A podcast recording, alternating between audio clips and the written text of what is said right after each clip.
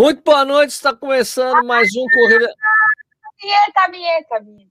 Ah, é mesmo, sempre esqueço a vinheta, peraí.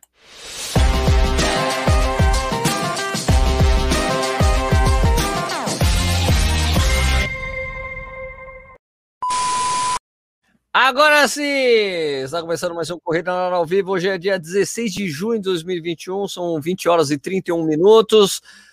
Lembrando que isso aqui vira um podcast depois, você pode escutar a hora que você quiser, vai lá no Spotify ver. Fora esse podcast, tem o Corredores Sem Filtro, que toda segunda-feira, às 6 horas da manhã, está publicado.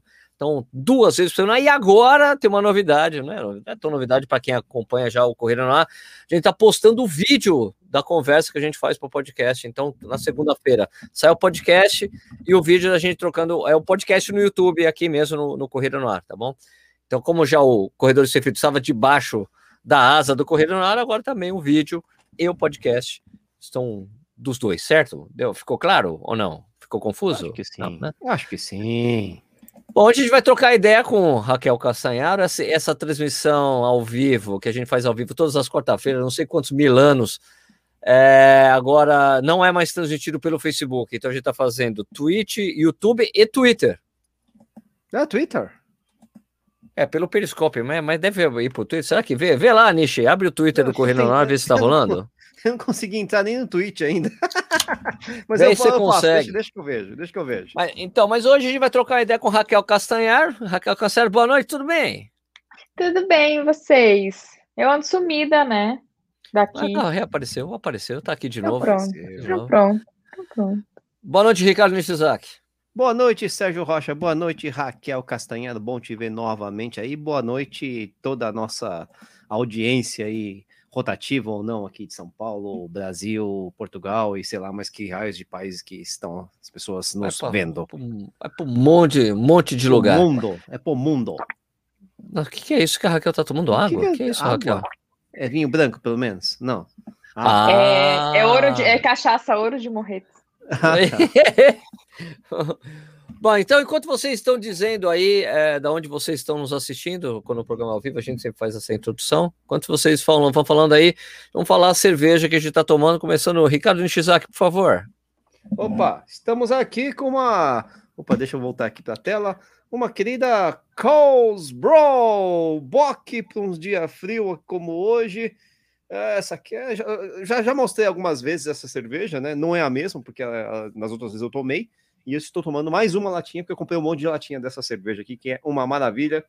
Uma Bock, para quem gosta de cervejas um pouco mais escuras. E ó. Hum. Recomendo. Beleza. É, é, sabe qual que é o vinho que você está tomando, Raquel? Ah, nunca sei, gente. Nunca sei. O, meu, o homem A da uva. casa abre. A uva, você sabe, pelo amor de A Deus? uva, ela é vermelha. Vermelha. É cabernet. Minha uva é vermelha. É cabernet. Não- É o Cabernet cabernet Sauvignon. É, gente, eu sou, eu só bebo. É que eu Só não sei de nada. Abriu a garrafa, bebe. Beleza, beleza. É, e eu nem abro. Falou, homem. Que- Manda eu- bala aí. Eu tô tomando a verdinha. A verdinha? Ah, Heineken. Heineken. Heineken. Heineken. A verdinha Heineken, porque é sempre quando eu vou no mercado, se tá abaixo de 4 reais, eu compro a caixa, né?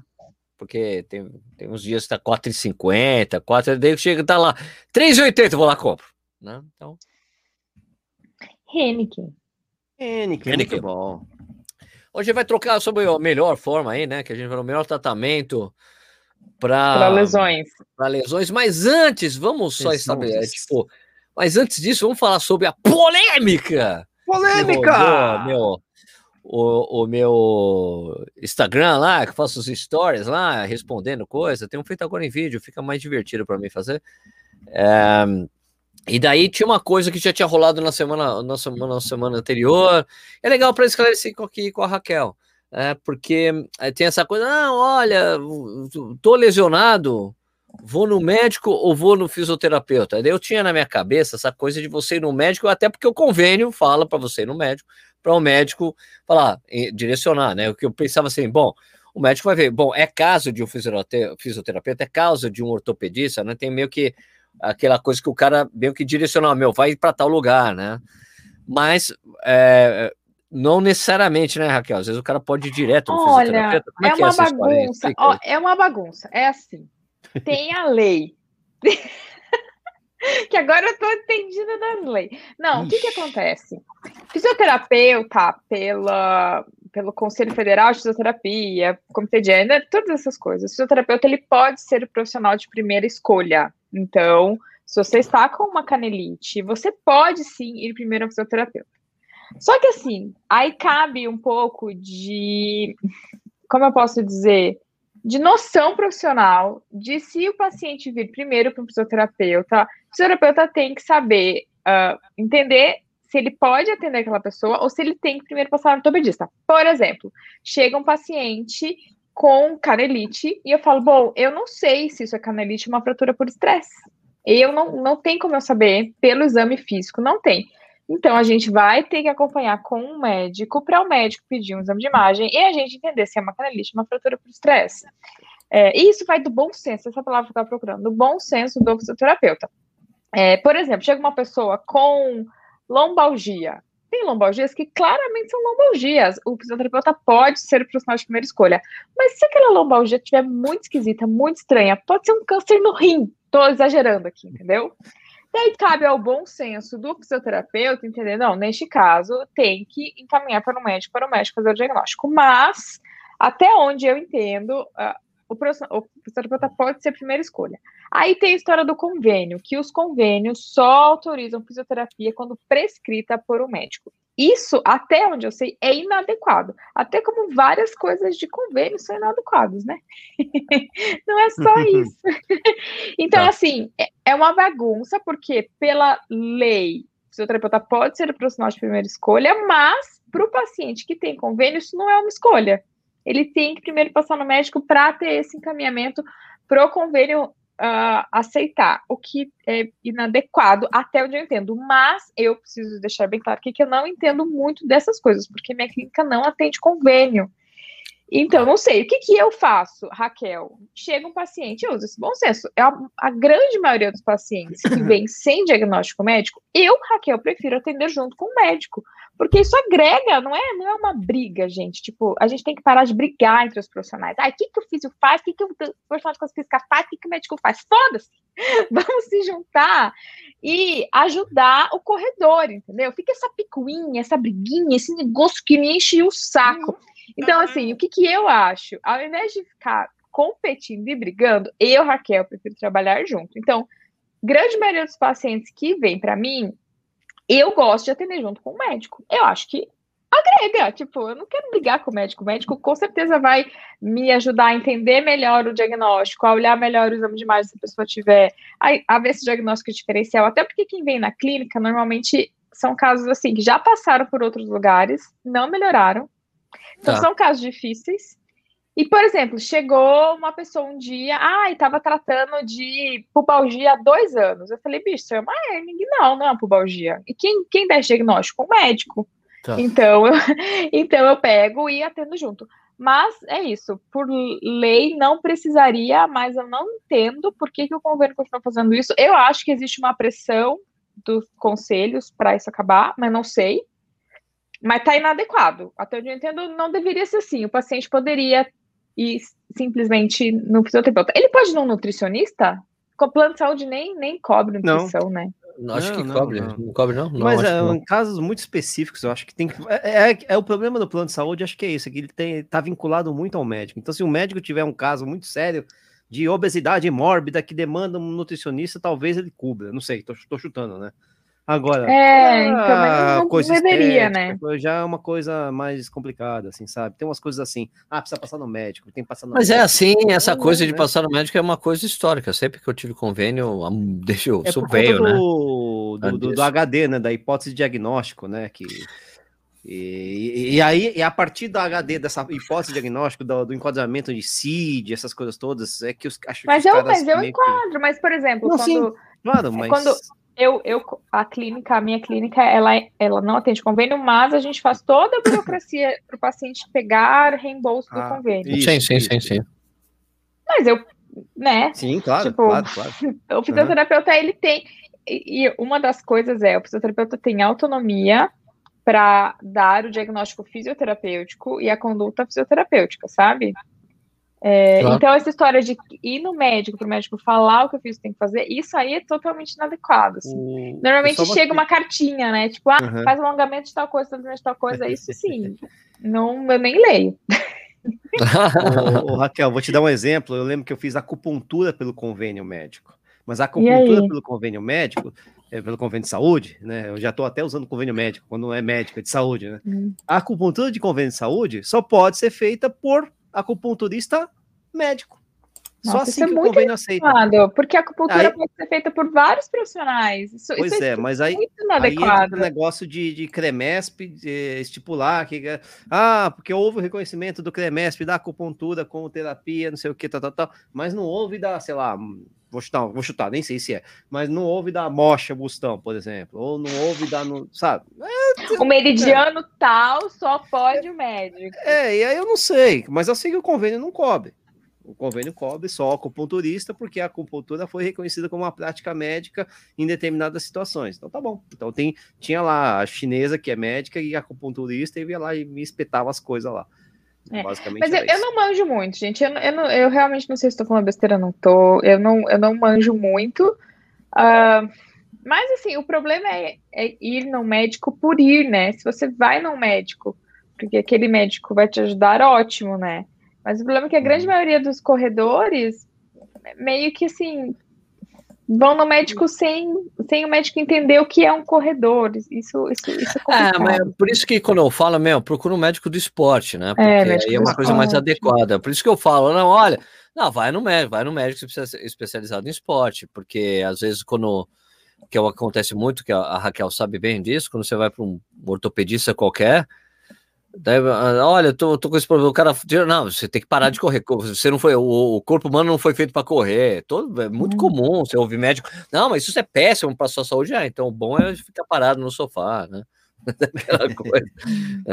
É assim, então... o jeito que o convênio coloca parece assim que a pessoa só pode fazer fisioterapia se ela tiver a prescrição de um médico. E isso é inadequado. A pessoa pode fazer fisioterapia porque ela quer fazer fisioterapia, só que ela não tem essa escolha, é absurdo. Sim.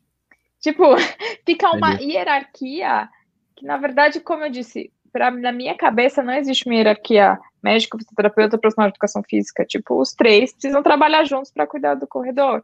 Mas socialmente ainda existe esses três, uns degraus ali que são totalmente imaginários fictícios, né? Que no uhum. fim, quem se dá mal é o paciente.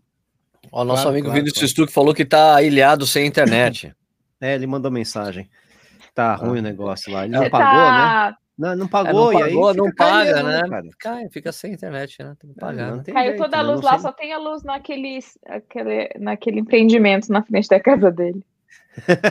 ah, é o empreendimento. Aquele empreendimento. Aquele, aquele que empreendimento. A, que a luz é Então é o seguinte, ó, gente né? que estiver assistindo aí, quiser fazer pergunta para Raquel, faça suas perguntas antes da gente começar o assunto principal do programa. Você sabe que para você ter prioridade na sua pergunta, a Raquel responder com certeza tem que botar o dinheirinho ali, né? Tem um cifrãozinho do superchat no YouTube. Você terá prioridade na sua pergunta sempre. Caso você uh. use esse recurso, que você ajuda o canal de qualquer jeito. Aliás, lembrar vocês para se inscreverem logo no canal, pelo amor de Deus. Então, próximo de 300 mil inscritos, mó legal. Ai, ai, ai. Ai, ai, ai. então ajuda nós aí, né? Ajuda nós aí, se inscreve se você não é inscrito no canal lá no YouTube, porque isso aqui está sendo transmitido no, no Twitch e no Twitter. Está, eu já entrei está. no Twitter, eu vi que está no Twitter também. É, está, está sendo transmitido então, no Twitter.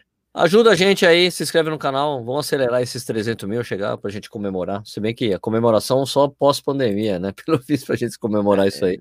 Eu tava querendo fácil. fazer uma beer mile de 300 mil, cara. Pô, não, mas acho que vai ser de 300 e alguns mil, né? Não vai, não vai ser de 300 mil. Vai demorar, né? vai demorar um, pouco, vai demorar um pouco. Vai ter que provar, vamos ter que camelar um pouco. Mas tudo bem. O pessoal tá, o pessoal tá acusando, o pessoal tá acusando que eu não paguei o salário do Stuck, por isso que ele não veio para cortar a internet dele.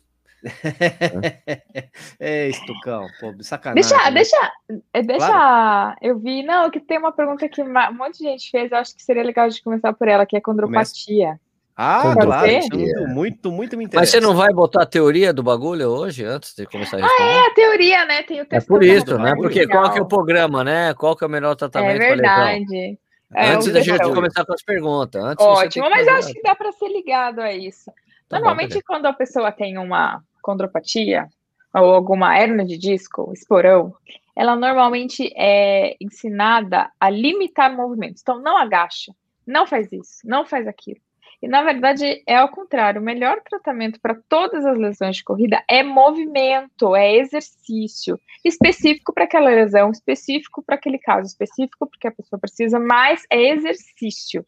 Então não existe limitar coisas. A gente pode até limitar coisas momentaneamente. Então, sei lá, está morrendo de dor no, no pé. Você vai ficar ali, talvez alguns dias sem correr, mas não para sempre ou você está com muita dor no joelho, você pode até limitar o agachamento por um tempo, mas não para sempre. A gente não limita movimentos, a gente a, adequa, adapta e aprimora movimentos.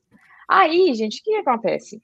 Quando a pessoa tem, por exemplo, vamos lá, facete plantar, primeira coisa que ela pensa, ah, eu vou fazer bolinha, vou ficar fazendo bolinha e gelo e nananã. Ou ela tem, tá com dor nas costas, ah, vou fazer uma massagem, vou fazer ventosa, vou fazer sei lá o quê tá com síndrome da mandíbula tibial, vou fazer rolo de liberação, nananã.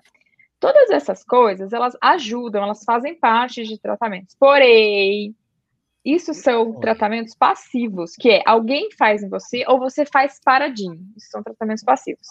Tratamento passivo dentro da ciência, eles podem sim ser usados, eles são úteis, mas eles não podem ser usados isoladamente por muito tempo. Então, você até pode fazer bolinha, mas isso não é tratamento. Tratamento é bolinha, mais exercício. Você até pode fazer liberação miofascial, mas isso não é tratamento. Tratamento é liberação mais exercício. Você pode fazer acupuntura, quiropraxia, osteopatia, pode fazer tudo isso. Mas isso sozinho não é tratamento. Tratamento é tudo isso mais exercício. E aí é bom que você entenda isso para não cair em cilada, para não estar tá fazendo 30 sessões de fisioterapia. Se você pega e fala, putz, só estão fazendo coisa em minha, não estou fazendo nada, não é tratamento. Não é um tratamento efetivo e isso não é a opinião da Raquel. Isso hum. tá, são as revisões sistemáticas, os guidelines baseados em evidência científica. O que, que é melhor coisa para o joelho? Exercício. O que, que é melhor coisa para o pé? Exercício. Para a coluna? Exercício. Então, se movimentar é a melhor coisa, não restringir. E aí eu entro no gancho da condropatia, que quem tem condromalácia, normalmente, um profissional da saúde que não manja de corrida fala, ah, você não pode correr mais, nunca mais. Nunca mais vai poder. É. Ai, não pode agachar. Não pode agachar mais que 90 graus. Não procede isso. Opa. Não existe, tá? Aliás, eu peguei até um dado aqui, gente. Condropatia é o seguinte: é, condropatia é um desgaste na cartilagem. Certo. E a gente vai ter ao longo da vida. É tipo perder cartilagem feita de colágeno é igual a nossa testa, que vai perdendo colágeno, a gente vai ficando eu pensei que fosse só a sobrancelha. É, eu também tava é, achando que era a sobrancelha. Mas, ah, vai ficar careca, é começando a perder a sobrancelha, começa a cair. Então, assim, conforme a gente vai vivendo, a gente vai perdendo nossa cartilagem. Aí tem um estudo muito interessante que pegou assim, ó, vamos catar aqui umas pessoas sem hum. dor no joelho. Ninguém tem dor, ninguém tem dor. Falar, vem fazer uma ressonância, vamos ver seu joelhinho, vem cá. Ninguém tem dor. Olha os dados.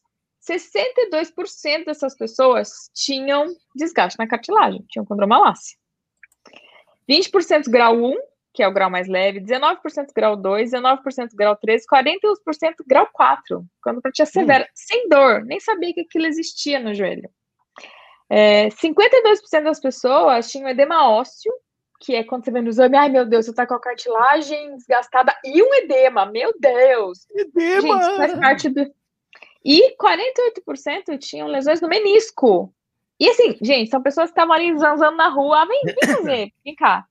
Isso não tinha nada, tá? O que eu quero dizer com isso?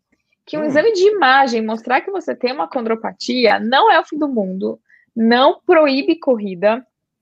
É, acontece. Pode não ter sido causada pela corrida. Pode não. Aliás, artrose, que é aquele desgaste, ai, você vai ter artrose no joelho. A gente sabe hoje que as evidências científicas mostram que ficar parado no sofá, hum. sedentarismo, é muito pior para artrose do que correr. Isso é hum. dado, é evidência. É, é pior para o seu joelho não fazer nada do que correr se você tem artrose. Então, é, é muito, é muita medo que colocam os corredores com condropatia, e eu costumo brincar, e isso não é um dado científico, é um dado chutado, mas é uma piadinha. Que assim, se for pegar, sei lá, qual é a maratona do mundo? Boston? A maior Nova York. em termos o quê? De Nova York? número de pessoas? Quantos? Número de pessoas é. Nova York, 50 mil.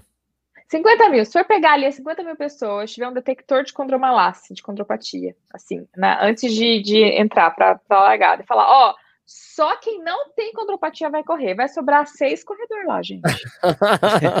vai ter ali seis ali na casinha dos 19, 20 anos. Ixi, eu tô foda, inclusive. Entendeu? Assim, não, isso, isso é uma piada. Mas assim, para vocês entenderem que eu não tenho dor no joelho. Se eu fizer um exame de imagem hoje, a chance, 62% de chance de eu ter condromalácia. Então, não é negócio para ficar apavorado. O que você tem que fazer? Exercício. Tem que estar tá forte, tem que controlar o impacto na corrida, tem que ter boa mobilidade, tem que não ter medo de agachamento, porque daí a pessoa não agacha, ela vai ficando mais fraca, isso piora a dor no joelho, dela agacha menos, o que deixa ela mais fraca, o que piora a dor no joelho, aí ela fica nesse ciclo para sempre. Então, assim, é, tem que cuidar do cromalácia. Não tô falando, ah, não é nada, vai viver a vida sem cuidar. Tem que cuidar, mas não é esse bicho. Tem um monte de gente perguntando. É, e assim, se você for no profissional da saúde que te fala, ah, você tem um dromalácia, não pode correr, você fala assim, ah, muito obrigado, vira as costas e vai embora. Tipo, não, não tem que ouvir. É, entendeu?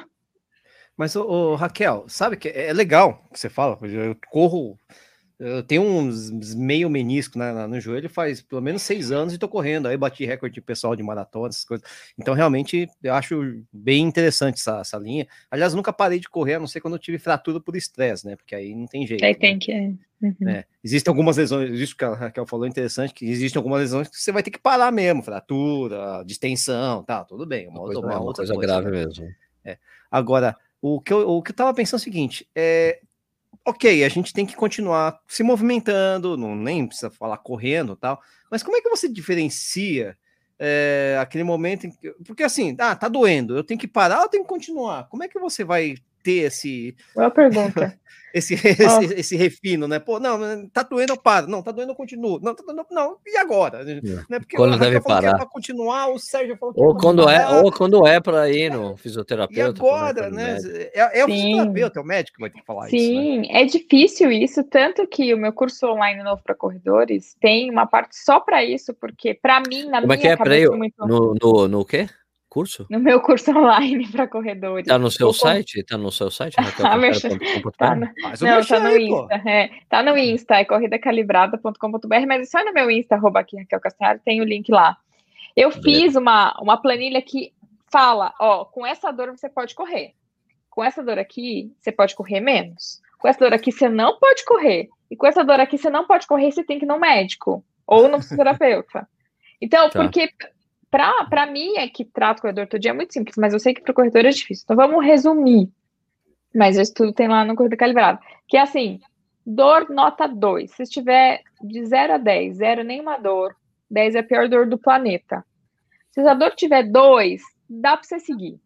Dá para você seguir assim, entendendo que, pô, meu corpo está dando um aviso, vou fortalecer aqui, né? Vou, vou, será que como é que tá meu volume? Olha para sua corrida, fala, o que está acontecendo? Será que eu estou correndo nem um, um biruta sem descansar? Será que eu estou fortalecendo bem?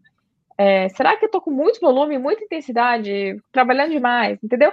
Nota 2 dá para seguir. Até nota 3 dá para seguir. Nota 4, 5 de dor, dá para continuar correndo, mas tem que reduzir. Então, assim, sem treino de tiro, continuar assim para não surtar. Tipo, você não está treinando para ganhar rendimento, você só está continuando a correr para não pirar, pra dar aquela corridinha marota enquanto trata. Dor 5 uhum. já tem que ir tratar. Dor de 6 para 7, aí para. Tem que parar uns dias mesmo, entender o que está acontecendo, ir no profissional da saúde e tudo mais. É, fica claro ou não? Não, fica. Fica, fica, né? É que Mas às vezes na a prática, pessoa, é, que é difícil você dar nota, né? Esse é o grande problema da coisa, né? Ó, você subjetivamente. Dois, é. é. Mas Isso, essa subjetividade. É subjetiva. Ó, uma nota 2 é um incômodo. Tipo Sim. assim, você consegue correr, você lembra que o joelho existe. Tipo, você tá no treino e fala, ah, meu joelho tá aqui, meu joelho tá aqui. Isso é nota 2. Nota 5 é aquela dor que não te limita, tá doendo, você não tá no seu melhor pace, mas você tá correndo. Uhum. Nota 7 você não consegue mais, aquele que você fica, puta, vou parar. Ai, deixa eu andar. E aí você tá, começa a tá. mancar. Aí você começa já a jogar começa... para o outro lado. É incapacitante é já, né? Já começa é, a entrar no incapacitante. Né? Exatamente, exatamente. Então, se tá ali lembrando que existe, dá para seguir correndo. Se tá essa dor, que você consegue correr, mas tá doendo, tá, puta, tá doendo essa merda. Segura, tem que diminuir. Tem que diminuir para chegar na nota 3, 2. Se tá nota 7, para. Para que já vai dar merda. Tá? E aí, mas é legal você ter feito essa pergunta, porque assim, alguém com condromalácia que vai agachar. Raquel, mas eu sinto dor agachando. a pessoa nunca vai conseguir treinar agachamento se ela esperar a dor passar. E isso tem um nome na fisioterapia, chama exposição gradativa, enfim, é uma técnica. O que, que você faz? Você mantém a dor baixa. Então, tá bom, você agacha até aqui com essa dorzinha nota 2, a gente vai enfrentar essa dorzinha nota 2 porque é um incômodo, entendeu? Entendi. E com a repetição, essa dor tende a diminuir. Se a gente espera zerar, a gente começa a congelar movimentos, que é assim, ah, então não vou fazer isso, não vou fazer, não vou fazer isso. Quando você vê, você tá mais descondicionado e com mais dor. E você tá com medo, o que aumenta a dor. E você tá catastrófico, que você tá achando que o seu corpo é uma merda, o que aumenta a dor. Então, dor, incômodo bem pitiquinho, a gente toca o barco. E a gente tem técnica para fazer diminuir. Então, por exemplo, a gente desfoca a tensão da dor. Porque o que acontece? Quando a gente está com uma dor e está preocupada, ah, eu tenho desgaste no joelho. Ah, eu, o, o, profissional da saúde falou que eu não posso correr, que correr não é coisa de gente, que eu devia só fazer hidroginástica, que eu sou uma baleia, um mamífero aquático. e aí, e aí, assim, você tá com medo e aí um incômodozinho vira um negoção para você. Então a gente tem técnica, por exemplo, para desfocar a atenção. Tinha, tem um paciente que, não sei se ele vai ouvir, é, ele sempre, ah, eu tô com muita dor, tô com muita dor. E a gente percebia que era, chama hipervigilância, isso é o nome, hipervigilância. E a gente percebia que era hipervigilância. Aí a gente falou, vamos, que música você gosta? Vamos tocar uma música? A gente pôs uma música, começou a conversar. O cara correu 20 minutos, falou, olha, não doeu. e, gente, não é porque a dor é psicológica, ele estava inventando, não é isso, é porque quando a gente está hipervigilante, tipo, ai, tem um machucado aqui, tem um machucado aqui, tem um machucado aqui. É, né? amplifica, amplifica a dor, é. Então, a hipervigilância amplifica a dor. É claro que se você tem uma inflamação, mesmo você tirando a hipervigilância, vai doer, porque tem uma lesão ali. Mas há momentos que não tem mais lesão, isso é muito interessante. Dor e lesão não são a mesma coisa. Tem, eu vi uma analogia muito boa de um fisioterapeuta que ele fala assim: dor e lesão são duas amigas de colégio que não estão na mesma sala. Elas se cruzam de vez em quando no recreio. Então, muitas vezes a gente tem dor, mas não tem mais lesão. Lesão é tipo tendão esgarçado, inflamação, o músculo rasgado, a face inflamada. Muitas vezes não tem mais a lesão, mas existe a dor e a definição atual de dor, que é desse ano, do fiz no ano passado, inclui isso, tipo, dor não é lesão do tecido. Tipo, é, é difícil para quem é leigo entender, mas é importante saber isso. Então, muitas vezes não adianta você ficar mais fazendo recurso anti-inflamatório passivo, que é o laser e não sei o que, ultrassom, nananã, choquinho, porque não tem mais lesão. Você tem que tratar a dor. E a dor se trata de outro jeito, que é esse jeito que eu falei, que é com exposição gradativa, que é tirar a pessoa de, de hipervigilância, de ficar com medo, de agachar, de não sei o quê. É isso. Essa coisa da hipervi é, hipervigilância, é isso que você falou? Hipervigilância, isso, né? Hipervigilância, é. É engraçado porque isso, isso é aplicável em muitas coisas na corrida. E não Muito. só nessa coisa da dor. Mas eu digo assim, por exemplo, num, no momento difícil de um treino, que tá complicado, tá doendo, quando você, aí você fica preso, meu, tá difícil, tá difícil. É. Agora, se você começar a olhar para cima, olhar, pensar em outras coisas, quando você vê, passou, Super. você nem viu. Essa coisa que você falou é engraçada, porque tem um, um treino, o, as minhas rodagens que eu faço aqui em Jundiaí, tem, eu tenho que subir, são quatro subidas muito fodas que eu faço um treino, né? E eu comecei a notar de um tempo para cá que eu nem percebo mais que eu subi. E antes era um horror. Nossa, cara, lá vem aquela subida. Ai, meu Deus do céu.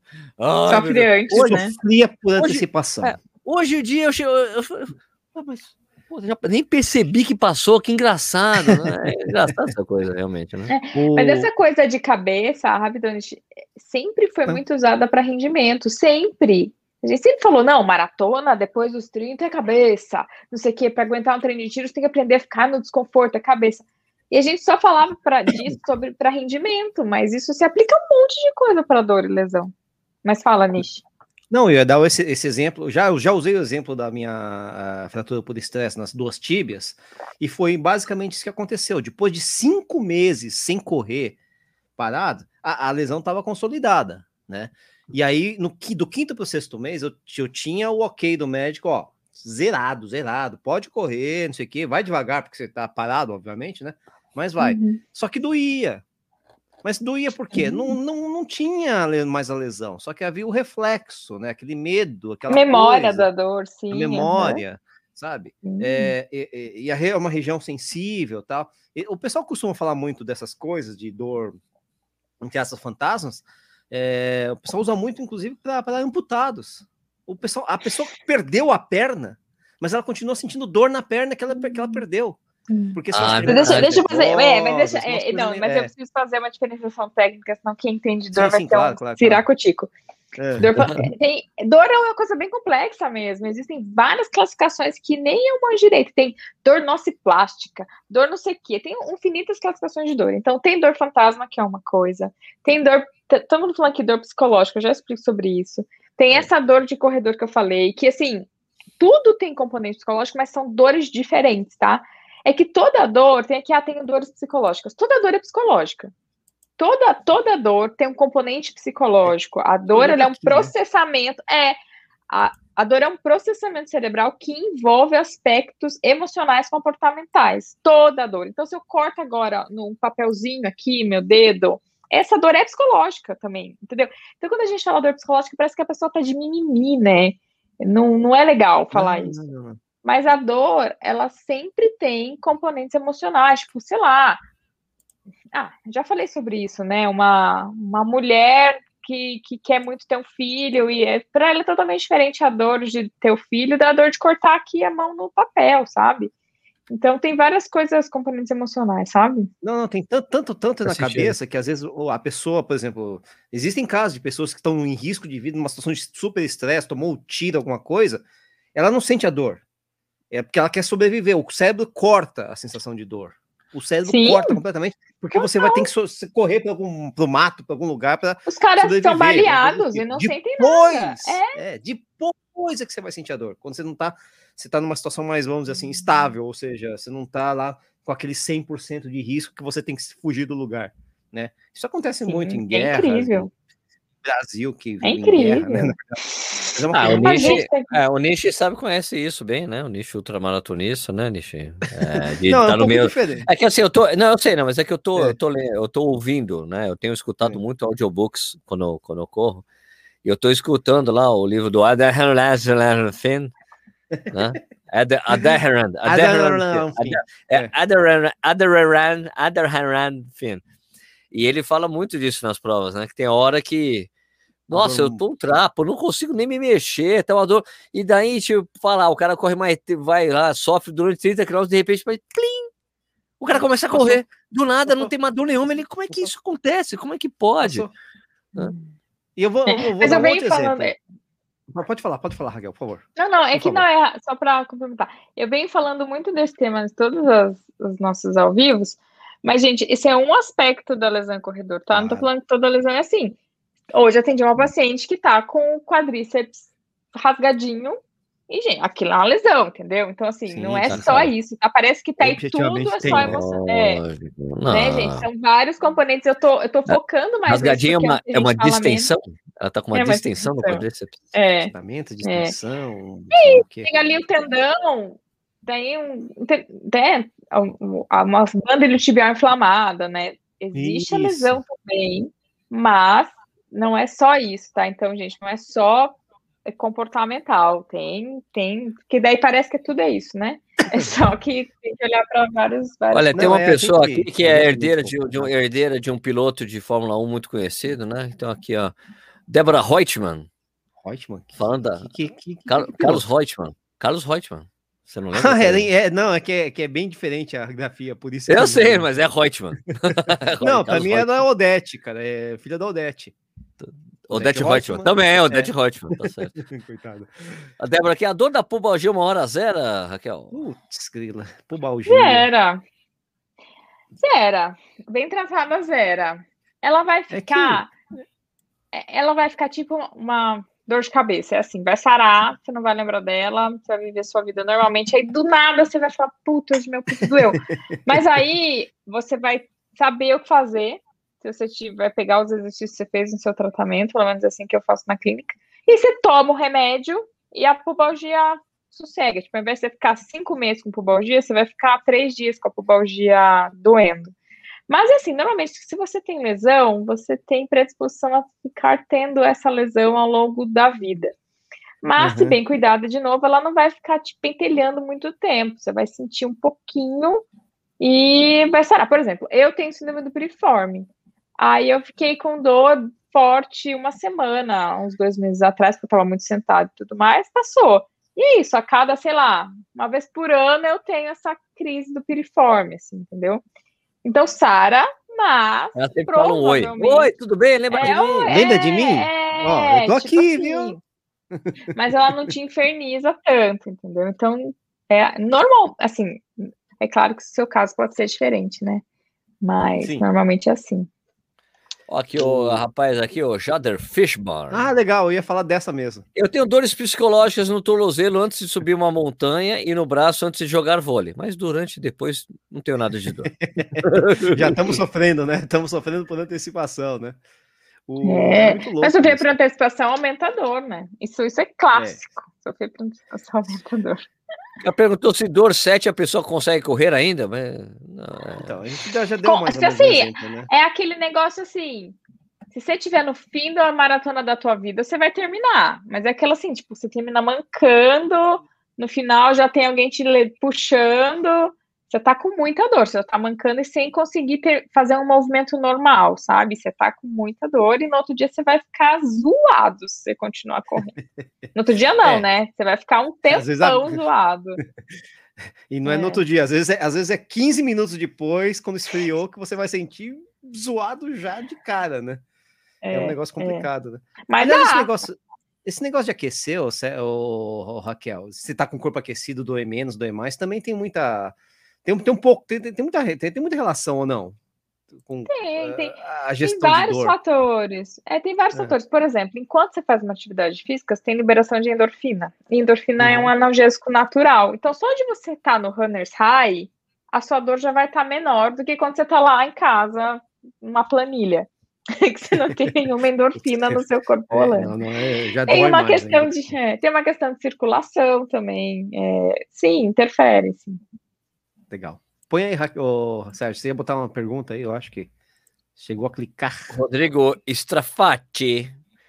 Pode só correr e não fazer fortalecimento? Ele já tá dando uma risadinha e tá assim, ai meu Deus. fala, que, fala que pode, fala que pode. Que ela... fala que pode. Se você, ó, você, ó, o que, que você faz na sua vida? Você planta, é, você corta cana, tira mandioca do chão o dia inteiro, assim, agachando, você é lixeiro, que, que corre atrás do lixo. Não, peraí. É, mais. Coletor, coletor de lixo. Coletor, lixeiro é quem é, produz desculpa. lixo. Lixeiro é, somos é, nós. É, é verdade, desculpa. Coletor de lixo. não, aprendi, Sim. desculpa, é eu aprendi isso com o Solonei. Falou, eu não sou lixeiro, eu sou coletor não, de lixo. Boa, okay. Você carrega saco de arroz, de milho o dia inteiro? Se você faz isso, eu diria que não. Você não precisa fortalecer. Porque você mantém os seus músculos condicionados o dia inteiro. Você, ou você não faz isso, você fica o dia inteiro no computador em reunião no Zoom. Se você fica o dia inteiro no computador em reunião do Zoom, você tem que fortalecer sim, porque o seu músculo está muito descondicionado. Então você tem ali uma vida sedentária e de repente você quer fazer uma atividade física de alta demanda, que demanda do teu corpo. Para aguentar aquela demanda, teu músculo tem que ter capacidade de aguentar aquilo. E assim, a gente ficar sentado o dia inteiro não constrói essa capacidade. A gente tem que fazer algo para aumentar isso. E pode ser fortalecimento na academia, pode ser funcional, pode ser pilates, pode ser crossfit, pode ser fortalecimento em casa, pode ser plantar e colher, pode ser levar saco de arroz, entendeu? Tem que manter. É, entendeu? Então, assim, para nossa realidade hoje de pessoas sedentárias que somos, ah, mas eu corro. Você corre quantas horas por dia em relação às horas que você fica sentado, né? Então, para nossa realidade, precisa fortalecer. Tem realidades que não, que a pessoa já fica se movimenta tanto durante o dia, faz tanta força durante o dia que ela já tá forte. Faz sentido para vocês? Faz sentido, lógico. E tem gente que tem mais força natural do que outras pessoas. Tem gente que, sei lá, o cara não faz nada e tá ganhando massa muscular, porque o cara é um, um Hulk natural, sei lá. Não, então, mas isso não tem. Hulk, não, não chega tão bom, exagerei, exagerei, exagerei. Mas tem mais, mas que tem cara É o assim, Hulk natural. O cara faz esse negócio, de repente, caramba, né? É, tem gente que tem uma, uma, facilidade enorme de ganhar músculo, de ficar forte, e tem gente que tem ah, mais tô, dificuldade. Não é normal, uma, né? Eu tô com uma dificuldade enorme de fazer fortalecimento, mesmo em casa, mesmo com os kettlebell aqui. É porque chato, como eu tô. Não, né? É, é tipo, é chato. Não, não, é, é, cara, se eu tivesse. eu juro. diferente, né? Não, mas assim, se eu tivesse é, indo na academia, certamente eu faria pegaria dois dias por semana, vou lá, pum, beleza, porque eu, eu, eu para mim esse negócio ir na academia, tchá, tchá, tchá, ir embora, para mim é legal, entendeu? Mas aqui em casa é complicado. assim. Não, sabe que existe um negócio também que quando você começa a correr todo dia, né, Sérgio?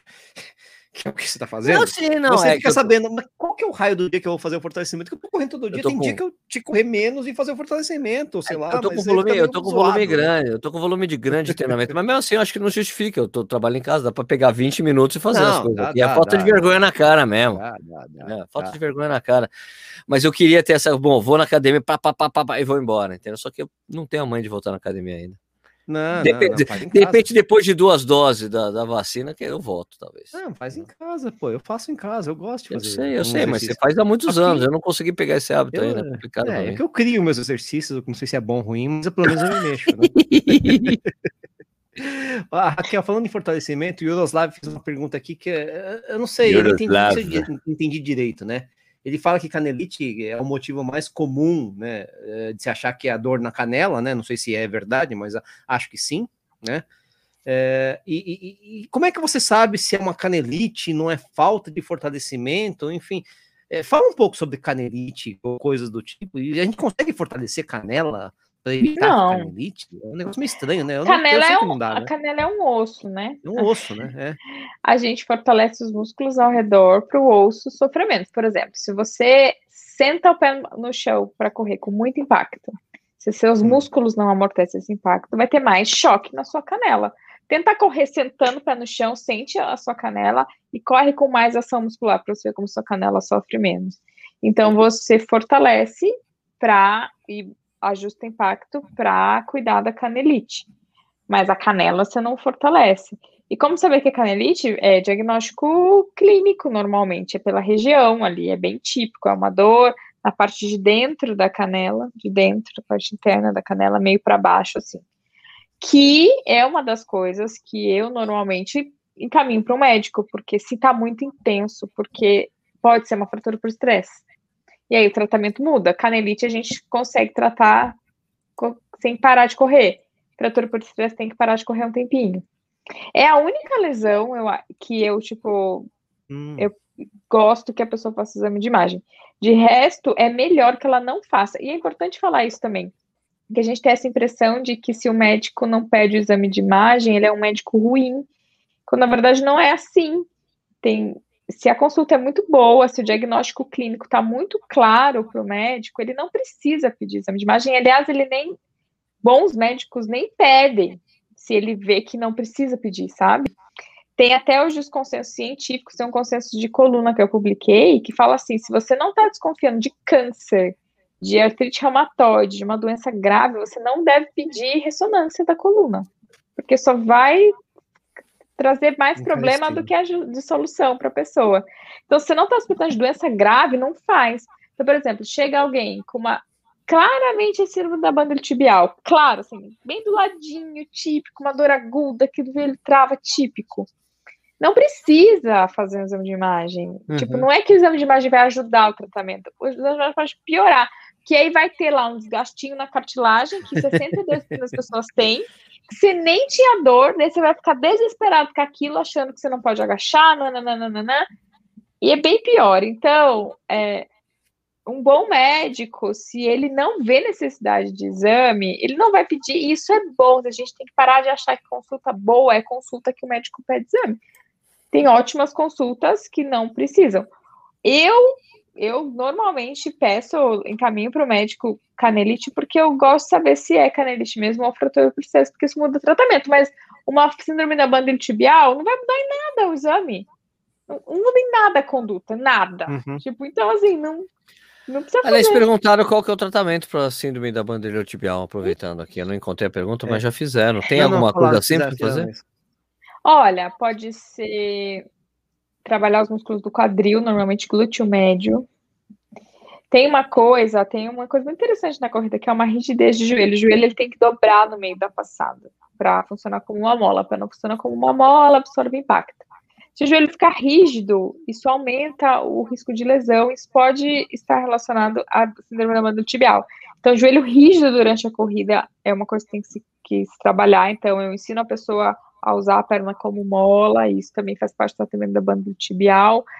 E normalmente é isso: impacto, rigidez de joelho e fortalecimento de quadril. Legal. Eu vou pegar mais uma cerveja, já volto. Tá. Não, vai lá, vai lá. Eu tenho, eu tenho pergunta aqui, tem pergunta. Aliás, só para complementar o que a Raquel falou, eu lembro que quando eu fui diagnosticado com problema no menisco, o médico foi no, no, no exame clínico. Ele chegou, apertou, apertou, apertou. Ah, é. é menisco, menisco. Só que ele mandou fazer a ressonância. Não, é, mas menisco tem que mandar. Menisco... Não, mas menisco tem é difícil, que, né? porque assim, é pode ser cirúrgico, entendeu? Dependendo uhum. do, da extensão da lesão. É assim, quando, quando é indicação de exame de imagem, primeiro, isso é o médico que pede, o fisioterapeuta não pede, tá, gente? Isso, isso faz parte. E eu não acho ruim, por exemplo, eu uhum. não tive formação de interpretar exame de imagem. Claro, claro, claro. E eu não tive formação de diagnóstico diferencial de se eu ver uma imagem, eu, Raquel, não sei se é uma lombalgia ou um câncer, porque não faz parte da minha formação. Sim. Então é importante que isso, isso não é nhenhenhê de conselho. Eu acho que é importante o médico pedir o exame e o médico interpretar o exame. Só que o exame bem indicado pelo médico é aquele que muda a conduta. Então, assim, se seu uhum. menisco for uma dorzinha, se o menisco tiver regaçado, tiver que ser cirúrgico, sim, sim, isso sim. muda conduta. Agora, é isso, um negócio facite plantar. Claramente facite plantar, não precisa, não vai mudar. Você saber. Nesse é. caso foi para medir a extensão, assim como no caso Exatamente. da canelite. Quer dizer, eu, é, é a dor é a mesma, mas você sabe, não sabe se é uma inflamação ou se é um quebra-osso mesmo, né? Exatamente. Então você tem que ter a um gente, pouco é... da certeza, né? E a gente atendeu já dois pacientes que chegaram pra gente e não era fratura por cima, era fratura, tipo, fratura já? Quebrado. Nossa. E a pessoa Como é que correndo. andava? Corria? correndo. Com dor 7. Como é que aguentava? Como é que aguentava? Dor 7, ele aguentava. Ah, esquentava, conseguia correr. Pelo amor de Exatamente. Deus, quando eu tive fratura por estresse, eu não conseguia pisar não, na embreagem. Traços de fratura. Adivinha o exame e fala, cara, você não tá com fratura por estresse. De faltar um tanto assim para fraturar demais. inteiro, entendeu? Uhum. Caraca. Dois Dois. Pelo então, amor de Deus. É, então, nessas, isso muda a conduta. então, você então, tem que saber. Esse negócio, esse negócio da dor é meio complicado mesmo, né, Raquel? É, é, o é. cara não olha, não, daqui a pouco passa, daqui a pouco passa, não passa, não passa, não passa, você tá deixando mais crônico o negócio, né, velho? Tem, tem é gente que é mais tolerante, tem gente que é menos tolerante. E o que mais me né? deixa abismada, e o que eu também parece besteira, mas eu implementei no curso, que foi assim, a pessoa tá com dor 7, eu falei, e tinha treinador, eu falei, você falou pro seu treinador? Não. Eu. Ah, mas aí. Como? Mas aí é complicado. Ah, eu achei que era assim mesmo, né? achei que era normal. E assim. E é coitado é do treinador, né? O treinador não tem como não, saber. Treinador, né? Eu falei isso, o treinador não tem como adivinhar que você tá assim, ai, tava muito puxado o seu treino. Mas você falou pro seu treinador que você tava com dor 7? Ele não tem como saber. E aí, no curso eu fiz isso. Tem lá, assim, fale com o seu treinador. Agora, com essa dor, você tem que falar com o seu treinador para ele ajustar seu treino. E não, e assim, ai, é difícil, e não é, e não é raro, é bastante gente. Essa eu coisa de dor. Ah, pode, pode, pode falar. Não, pode falar, pode falar, não, pode falar. Uma dessas coisas esquisitas de treino, é, eu já tenho, tem um vídeo que eu gravei há muito tempo aqui no canal, né? De você aprender a escutar o corpo, né? É, tem a coisa da dor articular, né? Que é a articulação, cara, não é normal sentir dor aí, então para. Né? E tem os avisos do corpo, né? Então, vou dar só um exemplo. Na semana passada, acho que até falei com, com o Nish, né, sobre isso. Eu tinha, é, no podcast o Cordeiro Sem Filtro, eu tinha uma série de tiros de 2000. Daí eu fiz quatro tiros de 2000, já tava, ia pro quinto. Daí eu fiz, quando, deu, quando eu passei a marca de 400 metros, deu uma dor esquisita na minha panturrilha. Pô, parei. Falei, não, vou parar aqui. Eu não vou mais correr. Eu não vou passar por cima.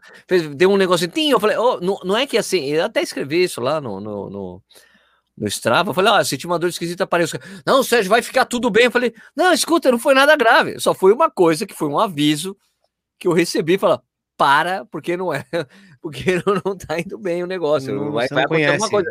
E tá indo é super é bem.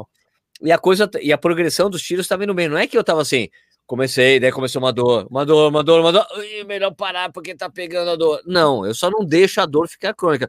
É uma dor esquisita, eu vou, parei e fui embora. Parei, peguei minhas coisas, ó, acabou o treino hoje, cara. Eu, não, eu fui até, fiz o trote de desaquecimento não senti a dor. No trote de desaquecimento foi um bom sinal. Só tem um aviso ali, Sérgio, parou, ó, tá ficando fraca a sua musculatura para o que você tá fazendo, então para. Mas parei. Ah, tudo bem, uhum. tá Só que é isso é, parece é o melhor a se fazer. Não é simples, sabe? Porque o nosso cérebro ele tem uma tendência, principalmente para corredores mais organizados, competitivos, de cumprir o que mandaram. Então, se na planilha mandou fazer aquilo, ah, a pessoa meio que quer. E por isso que a planilha que eu fiz no curso, ela muda para mudar o comando, porque se o treinador, se você ganha um comando do seu treinador, você quer fazer, é meio um instinto, ainda mais para alguns tipos de personalidade. Então, o que, Sim, que eu fiz? Eu, eu mudei a planilha para a pessoa, tipo, ter um comando diferente, sabe? E só um, um parente super rápido, só porque eu não sei se foi ele que deu. O Marcos Corrêa tá perguntando se o Saulo ainda corre de Universe 5. Foi você que deu para ele? Foi um paciente que comprou para ele. É, não, o Marcos Corrêa é do Rio. O Marcos é do Rio. Ah, então não. Ele acabou o Universe. Porque, né? Tênis minimalista acaba mais rápido. Eu ainda tenho, eu ainda tenho os aqui que eu uso, eu adoro. Putz, Acabou. Ô, Raquel, o pessoal está perguntando, já que, já que você falou em Saulo, é, o pessoal está perguntando de facite plantar, né? É, é o tratamento, como é que pessoal, faz? Fale aí e tal. É, é, oh, sempre meio bom. aberto, né? Qual Mas, é o enfim. tratamento, gente? Qual que é o tratamento? Exercício? Fortalecimento para o pé, tem vídeo no canal. E, aliás, tem muita visualização aquele vídeo. Você já viu, Minon? Eu, eu, tem. tem. Tipo, 150 mil, é. A gente pode refazer, Raquel. É, ele tá super velhão, né? Vamos, é, vamos, vamos combinar de né? refazer alguns vídeos, Raquel. Vamos, vamos. Fala tá muito velhinho aquele. E aí, gente, fortalecimento para o pé tem vídeo no canal. Controle de impacto, fortalecer glúteo, panturrilha, porque esses músculos ajudam o, não, o pé não sofrer Bolinha faz parte? Faz parte, mas não pode ser sozinha. Gelinho faz parte? Faz parte, mas não pode ser sozinho. Ficar soltura faz parte? Faz parte, mas não pode ser sozinho. Então, exercício, fortalecimento do pé, e... É, entender quanto, como que está a sua balança de capacidade de demanda, porque passou do limite. Por que que passou? Estava fraco, estava correndo demais, estava descansando de menos, seu tênis está te apertando e não está deixando o seu pé se movimentar. Isso é uma coisa interessante, assim, é Daí, normalmente quem tem facite fala, ah, então eu preciso de um tênis com mais amortecedor. Não. Você precisa não. que seu pé trabalhe. É fácil, colocar, é fácil, o pessoal gosta de colocar a culpa sempre né? no tênis, né? De tênis, é. Não, é o tênis, troquei de tênis e tal. Hum. Para mim, a culpa é do tênis. Isso, isso não tem, não tem um estudo sobre isso, mas o, o que eu percebo é, o pé tem que ser pé. O pé, tipo, ele tem que funcionar. E aí, se ele tiver apertado estrangulado dentro de um tênis, ele não consegue trabalhar. Então, para mim, é um problema muito maior você estar tá com o tênis apertado do que o, o amortecimento XYZ e tal. Tá. Nossa, hoje, no, ontem, no, deu até, não uma treta, foi um comentário educado, assim, que eu, na caixinha colocaram assim, ai, ah, me falaram que não posso andar de All-Star porque dá dor no joelho. Hã? É, Hã? eu falei, olha, ruim para o joelho é orientação nocebenta sem evidência científica. E, Você é, basquete com All-Star, pô. Na e aí, NBA. Eu, é, o aí rock, o rock balboa corria de All-Star. Vocês são loucos, mano. E aí o, uma pessoa veio comentar, um médico falou assim, não, mas este colega médico falou isso porque não pode usar é, tênis com, sem amortecedor, faz mal para o joelho. Eu, é? Mas eu falei, olha, desculpa, não tem evidência sobre isso, né? A gente acha que o amortecedor do tênis é algo assim fantástico, gente, é uma espuma. Ah, mas é a espuma da Nike React, é uma espuma. Aí, assim, é uma espuminha que, ok, ela ajuda, ela ajuda, mas é uma espuminha e do outro lado tem a sua panturrilha, que é um músculo desse tamanho, tem seu quadríceps, tem seu glúteo, tem três articulações se mexendo em várias direções para absorver o impacto e tem espuma. Vocês conseguem Visualizar. É, coisa, eu me lembro, o que eu me lembro, acho que foi é do. Qual é o nome daquele cara do laboratório de biomecânica da, da USP, é, Raquel? Serrão? Eu me lembro de uma vez de uma palestra que eu assisti do Serrão, ele tirando barato dessa coisa da absorção de impacto do tênis. Ele falou: olha, o corpo humano, ele falou, eu me lembro dele falar assim: que o corpo humano tem a capacidade de absorver não sei quantos joules de força. O tênis é tipo um, é 1% disso, a capacidade da espuma é infinitamente menor do que a capacidade do corpo de absorver o impacto. Então não fique acreditem, não fique acreditando que é o tênis que vai fazer essas coisas, é o corpo da gente. Eu me lembro muito dessa não, gente, papo, achei bem é, bacana. É, é, a espuma mais supervalorizada do planeta. Gente, é uma espuma. Olha, sério agora, olha com ceticismo pro teu tênis. É uma porrinha de uma espuminha. Gente do céu! Eu espumei a cara. Ah, mas é tão cara. Pois é. É, espuma mas... cara. Mas é por isso, Raquel. É uma é espuma. Mas é por isso que um dos conselhos que eu recebi foi de um tio meu, quando eu comecei a correr, tinha uns dois anos correndo, ele falava o seguinte: ó, oh, para não ter problema no joelho, sabe o que você faz? É, não confia nesse negócio de tênis, não. Você usa três meias, porque aí absorve impacto. você não fizer isso daqui a ah, dois, três anos, você tá parado, né? Ah, vou usar três meias, assim, pelo amor de Deus. Três meias. Imagina. Muito bom, gente. Deixa eu falar em meia, uma vez eu ganhei, eu ganhei uma meia que eu não lembro que marca que era, faz um tempo atrás, que era uma meia anti-torção. Mano, quem é disse que eu conseguia correr com a meia? Não, não, era uma meia que ela era, que ela era super, ela comprimia. É, tipo, vamos pensar que o pé assim, ela comprimia essa parte aqui. Cara, um horror correr com aquela meia, porque tirava a mobilidade do. do tirava a mobilidade do tornozelo. Não impede Falei, a cara, que, que é isso, velho? E não impede a torção, né? Não, claro. Não impede a torção. Não, não impede. O pessoal usa, usa botinha, às vezes, aquela botinha de, de esparadrapa, não sei o que, pra dar uma prevenida, mas é jogador de futebol, é lutador de judô que faz isso, né? E a gente que corre é um pouco diferente. Júlio Pires perguntou verdade... se correr descalço cura lesões. Não, cara, isso não existe. É, é o padre que, eu, que isso não é que existe, não é que existe. Curar gente, não é nem 8 nem 80. O tênis, ele não faz milagre, do mesmo jeito que o descalço não faz. A lesão, aquela assim, né? Quem é novo aqui? A lesão é multifatorial. São vários fatores envolvidos ao mesmo tempo. Isso, é um acidente é, de avião, nunca é uma causa só. É, então, assim, não. É, existe só um estudo sobre corrida descalça que mostrou que gera o mesmo risco de lesão que correr de tênis. Não é um estudo maravilhoso.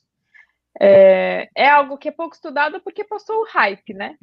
Isso, uhum. passou o hype. Passou o hype. Então, é, não, não. É, é, a gente gosta, eu acho que eu e o Sérgio gosta, não sei qual é a preferência do Nish. Não, não gosto. gosta não, também, o Nish também Deixa o pessoal mastigar. Eu não fico lendo artigos. eu não tenho capacidade para ler artigos científicos. Sendo sincero. E né? aí, Aí, assim, a gente gosta, mas por diversão, não porque eu acho que vai me curar. Eu gosto porque é gostoso, é divertido, é bom variar, é bom ter repertório motor, então é bom seu corpo fazer coisas diferentes de vez em quando, mas não porque cura lesão.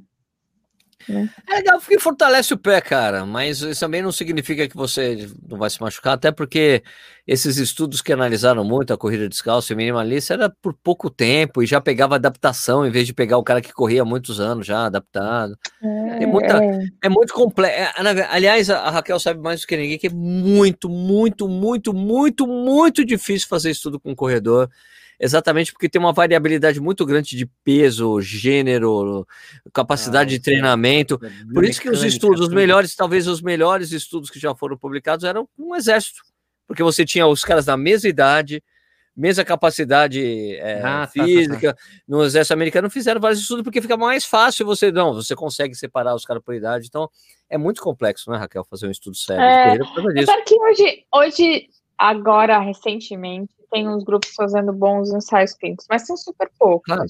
São bem... Claro. Mas o de exército é, tem um grande. É bom de padronizar, mas tem um problema que as sim. pessoas. Eles não são corredores, eles correm obrigados, sim, né? Sim, sim, sim. E aí isso, isso zoa tudo. Mas hoje em dia, sim, até. Eu acho que essa sua frase cabe até uns oito anos, assim. De oito anos para cá, a coisa vem melhorando, mas super Legal. lento. Pesquisa em corrida é ainda é super inicial, é, comparado uhum. com outras áreas, sabe? Então, Entendi. ainda tem um tempo. Ó, tem uma coisa interessante aqui, o Oli Santana aqui colocou. Raquel, Ah. descobri que tem um osso acessório Ave navicular Maria. tipo 2 e começou a doer e lembro que ela existe. O que pode fazer para diminuir a dor? O que, que é um osso acessório? Nossa, um osso a mais? traduz, né? Ele tem um osso a mais, assim? Tem assim, é. É. Tem, tipo, tem a tíbia, daí sai um ossinho pro lado, assim. Oi! É um ossinho do pé. É um ossinho bem Ah. pitico que tem no pé. O pé ele tem os ossos do tarso, né? Que são ossinhos Ah. pequenininhos, um monte. E aí tem um a mais. É uma variação anatômica. É, não é, não é raro. Tem gente que tem um tendão a mais. Eu tenho um tendão a mais. Eu tenho fibular terceiro. Tenho um É tendão um a tendão mais. mais pra doer, né? É, tem esse ossinho a mais. É uma variação anatômica. Mas olha que interessante. Isso aí provavelmente vem exame de imagem. Tipo, ele tinha uma dor no pé, aí ele fez o exame, aí ele viu que ele tem navicular. Ah, pronto, eu tenho um defeito e aí o defeito dói. Isso aí é nocebo e hipervigilância, provavelmente. Se você não tivesse feito o exame não soubesse que tem esse navicular acessório, talvez você tivesse nem, nem tivesse muito ligando para isso. É, é o mesmo tratamento de qualquer outra lesão: exercício, controle de impacto, controle de volume. E assim, o navicular acessório não dá não dá dor. Então, vive com ele aí. Isso é especial. Eu falo para meus pacientes aí. que tem. Isso é Vive. especial. Especial, tem uma coisa a mais. É um osso a mais pra doer também, né? Aquela história. Um tendão a mais pra doer, um osso a mais pra doer. E vamos nessa, né? É isso. É... E- Raquel, tem Vai. alguma lesão mais moderna aí que tem acontecido com você por causa de tênis Lesão de carbono? moderna? Não tem nada. Não estou percebendo. O que eu estou percebendo Muito na pandemia é É. muita gente com síndrome piriforme de ficar mais sentado. Porque antes ah, tá, tá, tá, tá, tá. Mas assim, isso é uma percepção minha, pode ser super enviesada. O que que acontece? Mesmo que a gente, uma pessoa que passava o dia inteiro no escritório, ela no mínimo ia até o carro. Aí na hora do almoço, ela andava Café. até o salão e voltava, ia pro café. Agora, gente, o Saulo, ele fica nesse, aqui é o escritório. Hum. Cara, ele entra aqui às oito, aí ele vai almoçar, dá dois passos, daí ele volta, ele fica o dia inteiro nessa caverna há um ano e meio. Ele não- assim, não era assim, ele ia andando pro escritório, que é a um quilômetro daqui, ele, ele ia e voltava andando, ele ia almoçar andando, então eram uns 15 minutinhos, nananã, e café. Isso parece pouco, mas contribui se for contar as horas por semana. Então, o que eu tô percebendo é isso. De tênis de carbono, não tô vendo nada. O que eu tô vendo é gente que compra sem nem saber que tem, corredor super iniciante, tipo, a pessoa começou a correr agora e chega com tempo next. Falo, pô, legal. É mais É- caro, deve ela, ser ah, melhor, né? mas da- é, porque ah, o moço na loja falou que era bom. Eu falei, você sabe que tem uma placa de carbono aí, né? O tempo, o tempo Next é uma placa de nylon. Ah, uma placa, uma placa. Uma placa, Uma uma placa, placa, uma é. placa. E aí, não, não sabia. Então, assim, o que eu tô vendo é que se popularizou a ponto de. Não, não é mais só quem corre forte. Você corre numa USP, gente, é muita gente com esse tênis. Muita, muita gente. O que eu acho interessante, é, eu estava comentando com, não sei com quem eu estava comentando isso, é, do fato de não ter prova, as pessoas estão gastando o investimento que elas fizeram nesse tênis. Que não é um Sim. tênis para você ficar usando para fazer longo, não é pra, quer dizer, tudo bem, você pode usar quem, quem quiser. eu, usa. sei, eu, Mas, cara, é um, é um tênis caro, né? E eu já ouvi até e falar. pouco durável, né? ouviu falar, tem lá o que o pessoal chama da faixa de Gaza, né? Em, É, em sim, São Paulo, que é um sim. trecho do lado, é, na, na marginal Tietê. Pinheiro, Pinheiros, né? Pinheiros, Pinheiros. do outro lado. Pinheiros, Pinheiros. E daí os caras dizem assim que tem pessoas que estão correndo com esses tênis que quando chega a parte de terra, que tem uma parte de terra, dá para você estender bastante, os caras não entram na terra, só correm no asfalto. Lá. Ah. Não, não, não. Ah, não. Mas, cara, como assim? É onde eu mais Ah, corro com mas os tênis é aqui. maluquice Eu uso. um, né? eu uso os meus tênis, os meus tênis, porque eu vou fazer review, mas deixo meio guardadinho ali, né? Mas eu entendo que as pessoas compram, não, preciso usar, né? Usar, mas eu acho que também tem um efeito ali para a pessoa que, que tem um. que eu passei por isso, que é um efeito de você se sentir. É o efeito Viagra. Vamos dizer Sim, assim. sim, sim. O efeito Viagra. Eu não vou mais deixar de usar, porque se eu deixar de usar, eu não vou conseguir, eu não vou render o mesmo se eu tirar. É o eu tenho efeito Viagra, né? velho. É. Tome cuidado com o efeito Viagra desses tênis de placa aí, porque eu, eu até passei até um negócio de fazer uma desintoxicação aqui de. de- Viagra. a- É, é duro, né? Não, É comecei a- Viagra mesmo, né? É é duro. duro, é duro. faz sentido pra cacete. De pegar é pra cacete, exatamente, faz sentido pra é cacete. Pra cacete é. De pegar o Five Fingers e correr com ele na esteira, entendeu? Pra, meu, tirar um pouco daí na pista, quando eu tô fazendo meus treinos de, de tiro e, e de, de tempo, é, de tempo run, né? De ritmo, né? De fazer com tênis normal, de parar de usar, para falar, meu, não é. Eu tô correndo bem porque eu tô correndo bem, não porque eu tô correndo com o tênis X, sabe? Sei lá, né? Mas é viciante, né? Tipo, tô, a grande maioria dos pacientes que chegam e falam: não, depois você corre com esse tênis, a impressão que ele te dá, você não quer correr com outro. Por isso, Raquel, é isso, o efeito Viagra. É. O cara que usou, meu, a moleca, meu, é, essa história famosa, essa história da molecada, né? Com 20 e pouco que toma para poder comparecer bem e depois fica inseguro de, de não usar, porque não pode usar. ser que não compareça bem. Sim, entendeu? Ou seja, acaba é, dependendo. É, Acaba Exato, sendo uma dependência Viagra. psicológica, inclusive. Né? É isso, isso, efeito Viagra. É. Meu, legal, vou, falar, vou fazer um vídeo. Cuidado com o efeito Viagra. vai ser bom, vai ser um clipe. Eu, eu fico imaginando as, as, figuras que ele vai colocar assim, as ilustrações. Não quero saber disso, não quero Não, ó, não, sei nada. Ô, Ra Raquel, tem um, tem, tem, o Gustavo Batista que ele tá desesperado. Já acho que foi umas oito, oito comentários falando sobre um negócio que eu não tenho a menor ideia do que seja. Sesamoidite. É, o que, que é isso? Tem problema? Sesamoide, né? Dói? É um bagulho Sesamoide né? é um, é um ossinho que tem... É, sesamoide é um ossinho bem pitico que a gente tem na sala do pé, lá perto do dedão. É. A Xuxa teve, ficou famoso, porque a Xuxa teve um treco aí de sesamoide. Mas ela não corre, pô. Ou corre. Não, mas pode dar, mas pode dar. Todas as lesões da corrida podem dar que não corre. É bom saber disso. Uhum. Tipo, ah, é correr machuca o joelho. Quem não corre machuca o joelho também. Não, a, a facite plantar, né? A facite plantar, que é uma coisa muito comum em corredor, mas, putz, cara, quem. Muito comum grande... quem não corre. Não, e muito comum, é, acho que. Putz, esqueci quem foi o grande jogador de basquete que teve uma facite plantar que nunca mais voltou do, no mesmo nível, cara. Esqueci. Bom, tudo bem, continua.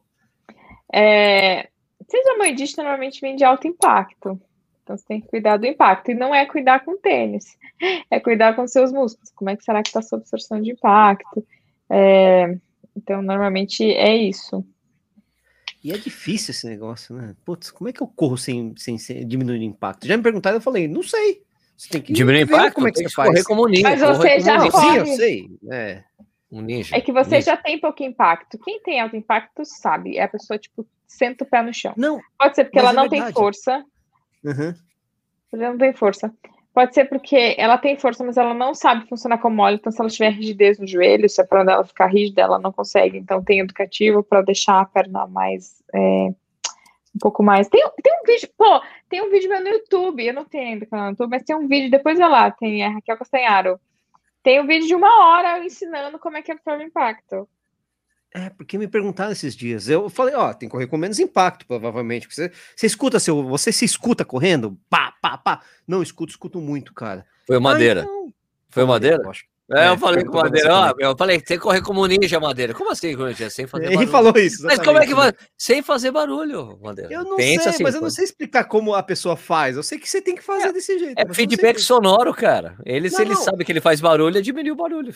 É que bem, tem tênis que, é que explicar, ó, né? O boost e o react camuflam o barulho. A pessoa ah, tá. senta o pé no chão e não faz barulho, porque a tecnologia do, do aquela espuma. Um jeito de ver é correndo descalço. É, ah. E quem tem alto impacto, normalmente quando vai descalço, não muda a pisada e fica bom, continua sentando o pé no chão. Então, correr descalço, para quem usa esses tênis, é um jeito de saber.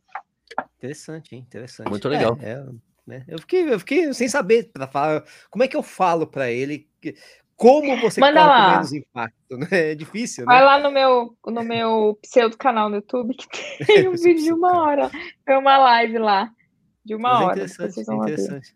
Aqui, tem uma pergunta interessante do Júlio Pires aqui. Por que corredores profissionais têm a carreira abreviada? É o que, se, é o que escolhe por correr rápido? Não, é porque depois de, depois de uma certa idade não consegue se correr mais naquela velocidade, é. amigo. É simples. E depende é como do que é abreviada, né? Depende é, do que você não. conceitou como abreviada. É lógico que Isso. tem um declínio natural com a idade, né? Isso, qualquer, qualquer esportista de altíssimo rendimento tem uma, tem uma hora que não dá mais para fazer atividade de altíssimo nível. Tem muito corredor aí que não é mais profissional, aí como amador, corre pra cacete, né? Isso. É o exemplo do, do Valdenor, Valdenor dos Santos, vice-campeão do Silvestre. Correu esses dias aí, esses dias não, ano retrasado, ano passado, a Uphill, pô, foi segundo. Ele não é mais corredor é que pra, É que para é esses caras, o parâmetro é muito diferente, né? Quando eu atendi o Emerson Zerben, Sim. E não, eu tava sem correr há muitos anos. Aí eu fui dar um trote, corri 21 para 5,30, tipo. Não, não. Conta a história do Emerson. Aí, o Emerson tem uma história fabulosa do, do, é muito ótimo, do Emerson. É ótimo. Emerson dizer bem, para quem não sabe, foi o cara que ganhou a São Silvestre, ganhou, chegou na frente do Poltergeist, histórica essa vitória dele. Né? E ele já participou aqui do Corrida na Hora Viva, um cara sensacional. É, super gente eu, eu, tava, né? eu tava na largada da, da tribuna de Santos. Aí aparece, isso faz alguns anos atrás, eu trabalhava na, na revista Contra Relógio na época. Eu tava lá, de repente aparece o Zerben, na, na Elite B, né? O Zerben, poxa, o Zerben deu uma, ele deu uma emagrecida boa agora, né? Mas, Não, ele, mas tava, ele, tava ele, ele, tava um trator, né, na época ali. e daí eu falei, vai correr, Zer? Ah, vou, tô treinando, vou correr. Ah, tá bom. Aí terminou a prova, encontrei com ele. Quanto você fez, Zer? Fiz 39. Eu, como? Como? Dele, a gente sabe sofrer, Sérgio. A gente sabe sofrer, porque tá no sangue do cara, bicho. Tem o número do peito, é o cara vai embora. E tava ele é grande, é tava grande. Você olha assim, você não dá um cara. Você olha você pra fala, ele, meu, fala, o cara fez 39, cara. Com, meu, cara vai fazer em uma hora. Super pesaço, assim. O cara é sensacional. Esses caras aí. É. Ele, ah, a gente sabe sofrer, é. Sérgio. Sabe sofrer e tá no sangue do cara. É o sangue. O cara, um pulmão né? desse tamanho que não muda, né? Lógico, diminui a capacidade, mas não muda. O cara tem uma capacidade inata é muito demais, grande. Né? Ah, é. cara, gente boa demais, ele aqui. Foi muito legal. E esses caras, normalmente, ele, por exemplo, são muito competitivos, então. Mesmo Natureza, que o corpo. É, a, é isso, gente. A gente falou, performance tem muita coisa de cabeça, né? E Agora, aí o cara liga o. É. Tem um negócio que os caras estão sempre no limite. Então, obviamente, que eles podem. Eles estão muito mais sujeitos a lesões por conta desse limite. Ah, porque às vezes o cara corre, inclusive, né? lesionado, né? né? Pra, porque ele tem um compromisso. Ele é, é Nossa, ele me falou. Ele me falou como era o esquema de treinamento. Ele teve alguns treinadores diferentes, né? E um era. Nossa, era muito volume. Meu Deus do céu, era muito volume. Muito. O, o é que um, a gente corpo corre que... em 10 anos, o cara corre, corre, em dois. É, um é e meio. É, assim, Sim, gente amador, e olha que não é, é amador que já tá há muito tempo na, na pegada. Os caras correm muito. Não, amador lá nos Estados Unidos, os caras correm, que, desculpe, é profissional nos Estados Unidos, a parâmetro é 150, 200 milhas por semana. 200 milhas, 360 milhas. quilômetros por semana. É, 200, 150, 100. Eu nunca fiz isso no mês, gente. Amador, amador forte nos Estados Unidos corre 100 milhas por semana. Né? Amador, amador, É como Porto, ah, ah, eu me lembro quando foi a Portugal. Quando foi a Portugal, os caras falaram: não, seja, aqui amador, o comum, o comum do amador é correr em dois períodos. O cara ah, corre de manhã e corre à noite. É, porque eles têm uma tradição super forte lá. Né? Não, os caras correm dois períodos aqui, Sérgio. Os caras são muito competitivos também, né? Sim, né? sim, sim. Muito louco. Existe, é lógico, né, modular, força, intensidade, mas o cara corre, cara. Claro, claro, não, lógico, essa coisa de modular é essencial para que você consiga correr esse volume não, todo. Não, é porque, óbvio, é, né? porque, é porque existe uma coisa na natação que acontecia muito isso, né? O pessoal nadava 10 km por dia. Hoje já não se faz mais isso, o pessoal não nada tudo isso, porque detona muito. Por isso que nadador durava duas Olimpíadas, com 22 anos, os caras estavam abandonando a natação. Não dava mais, né? Era muita é, coisa. Mas, e, e, hoje não, você vê o Nicolas dos Santos com 40 anos competindo. Por quê? Os caras treinam menos e com mais, é, mais intensidade, com mais qualidade e tal. Na corrida tal, é um pouco diferente, porque até as pessoas não conseguiam desenvolver tanta, tanta quilometragem comparativa, porque, putz, é impacto, não tem jeito, né? Mas existe um pouco isso, cara. É por isso que eu tenho pregado muito também no, no as pessoas eh, essa coisa de estar correndo todos os dias, né? De correr o leve, leve, leve, leve, leve, leve, leve, leve.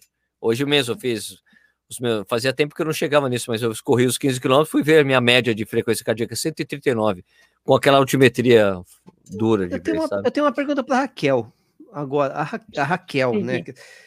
Não, Raquel tá assim, né? Já tá. Quantos anos você já corre de verdade? Assim, já tá treinando há um bom. Você tá treinando assim há um bom tempo depois. Cara, anos, eu sou. Começou a treinar para valer com o Ademiro, né? Foi com o Ademiro você começou a pegar a série de corrida, né? Não, eu tinha em Jundiaí, eu treinava com a Gigi. Você já treinava oh, de alguma forma, né? Eu tenho. Ó, oh, de verdade, tipo assim, que eu tenho planilha, que eu não corro só de, de feliz, Grande, quatro anos. Quatro, anos. Você já tem uma boa rodagem. Você já conseguiu transferir muita dessas coisas, algumas dessas coisas que você sentiu como corredora para a sua prática clínica, para Nossa, muito, muito, muito. Ixi, eu adoro ter dor. Não, também não é eu assim, né, tenho Paul? uma dor. Na verdade, Não é assim eu tenho também. alguma coisa e eu fico me estudando. Não muito. Principalmente essas coisas que a gente conversou no começo, de Hum. até onde dá para ir, quando tem que parar, como dá para fazer, porque tem teoria disso, mas é completamente diferente o que está no artigo científico do que está lá, você tá na rua, você prática, tá né? sentindo, A você prática. tá sentindo na, na Skin in the pele, game. né? In the game. É. Muito, nossa, principalmente isso de, ó, tá doendo, mas essa dor a gente vai seguir, essa dor não, e isso aqui a gente tem que fazer com dor, esse aqui não pode fazer com dor. De sentir na pele, né? Porque eu tive, eu já tive lesão, né? Como todo mundo. Você não é imune, né, Raquel? Não somos imunes. Mas, mas eu não consigo manter uma regularidade sempre, assim, sabe? Tipo, eu sou muito. Se for contar os meus altos e baixos, aí sim eu corro há uns seis anos. É, Mas eu fico indo voltando, indo voltando, indo voltando. É um Mas saco. quatro anos, né? Pelo amor de Deus. Eu resolvi, eu resolvi esse indo e voltando quando eu comecei a correr todo dia, Raquel. Acabou meu É, problema. Ó, então. Acabou meu problema. Daí, é, eu- o meu mínimo, o meu que- mínimo é 3 km. Eu corro 3 km, vou lá. 3 km, pronto, tá resolvido. Corri. Tá corrido. Mas mesmo isso, eu acho que é, um, é diferente o seu, i- o seu vai e vem com o vai e vem da Raquel. Eu entendi mais o esquema da Raquel, do que ela fala, da motivação dela, em relação ao seu, Sérgio. Acho que você mesmo. É que agora você tá com. Putz, tá pegando breu, né? E a Raquel realmente, lógico, é, eu, esse up and down da Raquel era mais profundo, né? Só que agora tá bem, né? Mais profundo. Não, Ah, é um hoje eu fiquei assim, orgulhosa. eu Vou largar essa Ó, desgraça aqui. Não, gente, que ideia de jirico. Eu tava, eu levei roupa pra correr na clínica, porque de quarta eu Hum. treino com a Ademir, o Saulo foi sozinho, o Saulo, vamos, eu que vamos, tá um frio do cacete, não vamos nada. Seis da manhã, eu falei, jamais. Aí ele foi, falei, bom, eu vou, eu vou treinar na clínica, na esteira. Eu olhei pra aquela esteira e falei, ai, não dá, bicho. Esteira não dá pra mim, é muito chato, é muito chato. Eu sei que o Sérgio agora tem um romance com a esteira, mas pra mim não deu. Não, meu Aí eu romance, tá, meu, meu romance É, tá em você- hold, viu? Tá em Tá hold. hold. Eu, eu tô muito mais. Eu tô muito mais O amante o Nishi é muito. é, Ai, o tá com uma relação amorosa com a esteira muito mais forte que a minha. Eu Não, coloquei mas uma televisão burrice. hoje lá, tá linda a minha esteira. Não, não dá. A clínica fica dois quilômetros do Ibira. Aí daí tava frio, um solzinho, mas era três da tarde. Eu falei, o quê? Daí eu peguei, sem relógio, sem nada. Eu fui até o Ibira, eu ia até o Ibira e voltava, porque daí eu ia saber quilometragem. Ia dar cinco, Uhum. que era o que eu ia correr. Mas aí eu entrei, eu tava sem relógio, que eu esqueci. Eu entrei no Ibira e falei, ai, tá tão bonito. Aí eu fiquei rodando no Ibira, sei lá quanto eu corri, porque daí eu me perdi, não, não, não tinha mais parâmetro, e esse foi meu treino. E eu gosto de treinar assim, sem, tipo, cobrança, sabe? Sem, tipo, ah, você tem que fazer assim, assim, assim, assim. Eu corri, acho que até provavelmente mais que cinco, Não, E- certamente, né? Você deu uma volta. mas Deu uma volta, Mas eu não- uma volta tem uns três, né? não, não, eu não, não dei uma volta inteira, eu fiquei panguando lá, sei lá, fiz umas coisas. Tá bom. Mas eu não gosto de. Eu não gosto de. Eu não sou competitiva, sabe? Quando o Certo. Ademir começou, porque o Ademir me viu com 47 quilos e falou: não, você é muito leve. Essa Você vai voar. Vai não, não, não. voar. E eu não tenho cabeça para voar. Eu não gosto. sabe, sabe quando você tá no tiro? E assim, não, esse tiro eu vou dar tudo de mim. Eu falo, ah, eu vou dar tudo de mim, não. Eu assim, Hum, não. ai, Não, não. eu conseguiria ir mais forte, mas não vou, não. Não, não dá, não. Depois você é dói. né? cabeça. É, coisa do é tiro você tem que querer Não. mesmo. Tem que querer. Eu fiz Cansa, do... né? uma vez, teve um dia, não, teve um dia que eu tinha, eu fiz 12 tiros de 200. Eu falei, não, esse dia, hoje eu vou caprichar, vou mostrar pra Demi meu relógio com orgulho. No, no resto do dia eu não conseguia viver, eu, não conseguia dormir, eu só queria dormir, eu tava acabada, porque eu dei tudo ali que eu tinha. Eu falei, não, gente, eu tenho mais coisas pra fazer. Então, eu não tenho espírito competitivo, e eu gosto sim, eu gosto de correr pra me divertir, sem saber o pace, sem saber muito. Não me interessa, não ligo de correr devagar, sabe? Igual o Uhum. Sérgio, tipo, ah, vou correr levinho, eu não ligo. Eu não tenho ambição de, ah, eu tenho, eu quero bater o RP, eu quero correr tal prova. Eu gosto de correr por correr. Isso é cabeça, né? Perfil. E até que o Demir entendeu. Errado. Porque o Ade- E aí ele sacou que eu tava espanando. Porque ele, ele me cobrava um tempo. E aí era muito frustrante para mim não entregar o tempo que ele tinha pedido. E eu conseguiria fazer aquele tempo, mas eu sou a cabeça me, me insegura do filho Ademir, eu não quero mais. Aí ele sacou, ele ah, corre aí. correr. Pode aí. Dá um parâmetro, né? E, Mas né? eu prefiro- por que, que todo mundo tem que ser o, o sangue Não, nos tá olhos, né? Não, tá eu não me certo. acho menos corredora. Eu não, Não, sou tá menos certo, corredora certo, porque eu não certo. sou competitiva. Mas assim, ó, Raquel, eu tenho meus treinos de boa, mas eu tenho os treinos que eu me mato. Eu adoro me matar nos treinos. Ai, eu não gosto de me matar. Adoro. Não, não. Eu tenho, é O porque assim, Sérgio meu- é é assim, o, o meu acordo com o meu treinador é muito simples, assim, ele me passa três treinos. Entendeu? Ele passa o, o tiro, o ritmo. Aliás, pô, cara, ô Nishi, eu fiz, eu fiz o fartlek essa semana. Hum. De dois por três, dois por três, né? Minutos. Dois, é, Certo. dois, fo dois fraco, três forte. forte. Ah, Dois, né? Cara, é o treino mais divertido que existe no mundo. É muito bom, cara. E ainda no percurso Esse cheio eu gosto, sobe esse eu gosto. esse eu divertido. Cara, gosto. que legal. Não, é muito divertido, velho. Não, é diver- eu adorei. Falei, cara, é uma puta subida, caralho. Eu vou pegar aquela subida no forte, meu Deus. Daí você, ah, de repente, pum, trote. Ah, que beleza, dois minutinhos de trote, você descansa total, daí sai de novo. Cara, muito divertido, adorei. Não, esse, esse, esse, eu até, esse eu até me mato nesses, assim. Esse, esse, esse eu curto. Mas eu vejo lá tiro, eu fico. hum, tiro, porrada, bomba tal. Não sei eu, não, eu, não, eu não dou, eu não faço de verdade. Porque o tiro você tem que chegar no limite, né? E eu não, não chego Não no limite. Não é Não. no limite, não. Você sabe que Não é não? Você limite, sabe que não. não? Sabe por quê? Não, Porque mas você eu, vai eu ter me que chegar no limite, guelo, né? não, eu me Várias eu vezes. Não, mas O tiro você não pode chegar no limite porque você tem que fazer as repetições iguais. Exatamente. Não pode Se chegar. você chegar no é limite, você não consegue fazer o outro. Não, sim, né? sim, eu digo no limite na média, né? No limite possível, que- vai. isso. É, se eu Ah, tenho tem 12 oito tiros, tiros, eu tenho que é, calcular 12, ali, né? não, e, e manter o ritmo. Mas eu Volta seguro. pra Ah, Jundiaí, também não. Raquel. Volta pra Jundiaí, correr não. na pista, Raquel. Também não. saudade. Existem tiros de saudade. ritmo, sabe? Você faz o tiro num ritmo. Não, não é pra você dar tudo. Você tem que dar quase tudo. Por quê? Porque você tem que medir Porque são boas, tudo bem, eu entendi. Quando eu vejo tiro tô de mil, é. falar, ai, acabou. Não Tiro de vou. mil, Eu, tiro de dois mil, uma delícia, tiro de dois mil. eu vou Hoje dar a melhor dica para você. Tranquilo. Eu- dica motivacional. Me sigam para dicas motivacionais. Eu tenho É. dois polares, né? Me siga para ver Siga, dicas pô, Tá motivacionais. esperto esse negócio. Ó, A Raquel Não, era é toda melhor tímida no começo. é, melhor, agora, esse é, a melhor, é a melhor dica que eu vou te dar. Esse aqui é o Venta de 1. Esse aqui é o Venta de 2. E- O Venta de 1, o GPS é muito errado. E ele dá que você tá muito rápido. Ah, daí você usa um porque ele sempre fala que você tá rápido. E aí eu falo, não, hoje, hoje eu preciso de motivação. Eu vou com um. Eu sou- Não, tava eu e o Saulinho correndo juntos no sábado. Alguém falando, o Saulo é pole, Saulo é raça. Ele é... Tava É. eu e ele juntinhos, um do ladinho do outro. Gente, mas um minuto de diferença. Ele deu um quilômetro, um quilômetro, um minuto antes pro Saulo. É muito tempo. Cara, Então É. a volta do Saulo deu cinco. eu sou, eu sei. Caraca. E a Corri gente- pra cacete, mano. É, não, esse aqui é quando eu quero correr bem.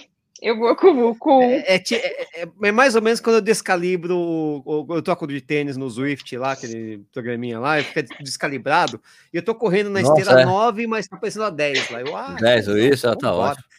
Aliás, Então, deixa eu tá até falar uma coisa, aproveitar que a- que a Raquel falou do, do Polar, que eu, eu tô correndo com o M2, né? E, e eu nunca tinha usado um recurso que ele tem, que cara, só esse relógio tem, velho. Que eu teria que fazer uma coisa complexa nos outros. Complexo. É complexo, assim, ó.